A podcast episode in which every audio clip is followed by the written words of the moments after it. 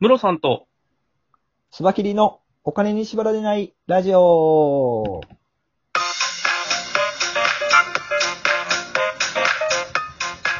この番組は、元野村証券の営業コンサルタント、ムロさんと、テクニカルアナリストのスバキリで、お金や経済についてお話しする番組です。よろしくお願いしおちょうどいいま感す。じに。よろしくお願いします。いい感じに今、終わりましたね、音楽も。ねえ。いやー、は結構、じゃあ、どんどん進化してる感じですね。いいです、いいです。成長が見えてます。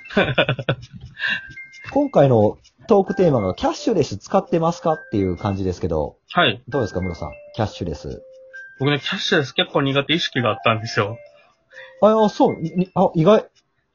なんか、新しいもん好きなんで、はめっいち。ゃ興味持って見てたんですけど、うんなんか某コンビニがこう出してるキャッシュレスのサービスで、サービススタートして、速攻こう個人情報を漏洩したやつがあったじゃないです か。ああ、セブンペイね。あめっちゃ出す。 そう、あれがね、ちょっとこう、やっぱ怖いなと思って。まだこう、はいセキュリティやったりとかっていう面でも、はい不安定なんじゃないかなって、その当時思って、でそのまま。まちょうな、なんかこう、使わず嫌いじゃないですけど、それで避けてたんですよね、ずっと。あれって、ブロックチェーンとか使ってないんですかねただのシステムってことですよね。そうですね。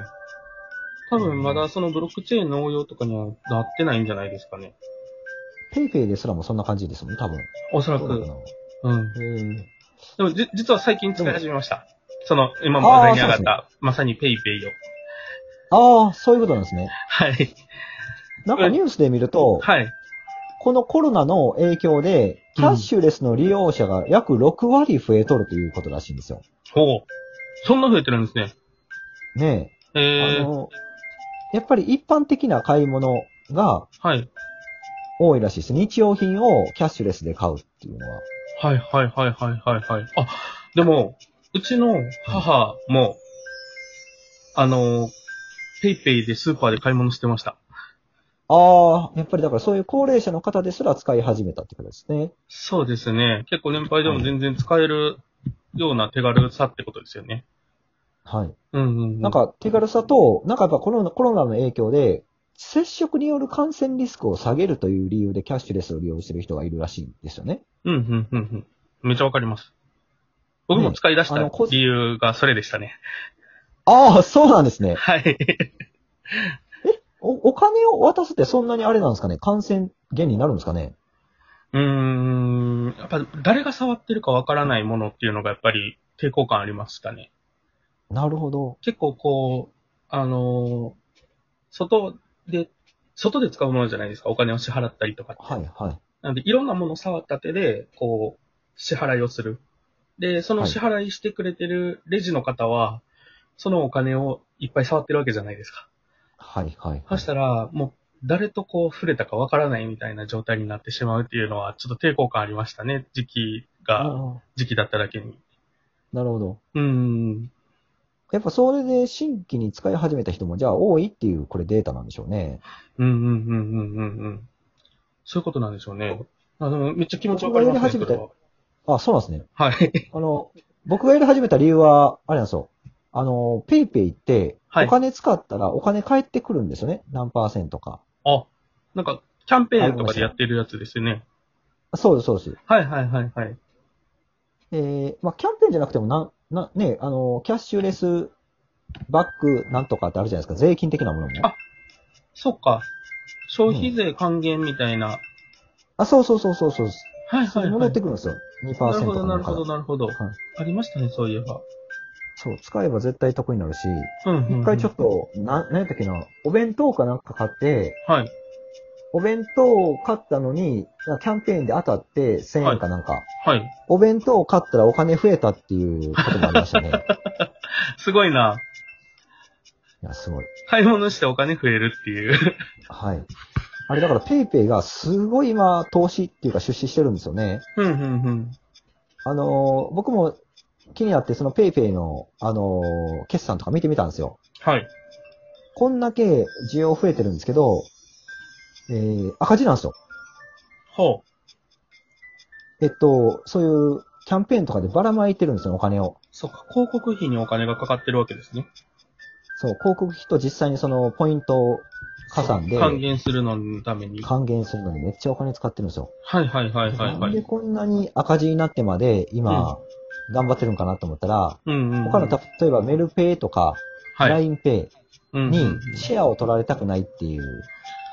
確かに、こういうなんか公共的なサービスって、そはいの、初期に取ったシェアっていうのかなり重要ですもんね。あそうなんですよ。うんうんうんあのー言ったら、ファミコンとね、後から出てきたメガドライブみたいな感じで、はいはいはいはい、はやい。っぱりファミコン、スーパーファミコンには勝てないわけですよ、メガドライブは。なるほどなるほなんだど。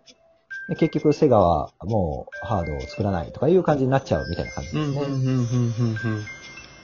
昔、あの、ビデオで VHS とベータってあったじゃないですか。めっちゃ古い話だけど。その話は僕はね、リアルタイムでは知らないですね。ああ、そうなんですね。あ僕もあの、リアルタイムで知ってるわけじゃないんですけど、はい結局、ビデオって2種類あったらしいんですよ。でうんうんうんうん。で市場が買ったので、はいあの、VH VHS が残ったみたいな感じになるんですよね。うんうんうんうんうん。だから今回このキャッシュレスも全く同じで、はい。今シェアを取ったものが、そのキャッシュレス、日本のキャッシュレスはこれっていう風に認知されていく。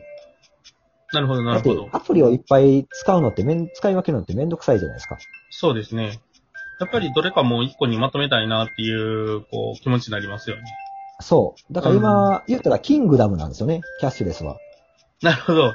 今、群雄割拠のこう、列強時代なわけですね。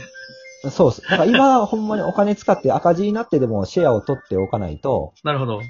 ね、真の国みたいに王国にはなれないわけですよ。なるほどですね。もう今、こう、中華統一しようと。そう。なるほどな。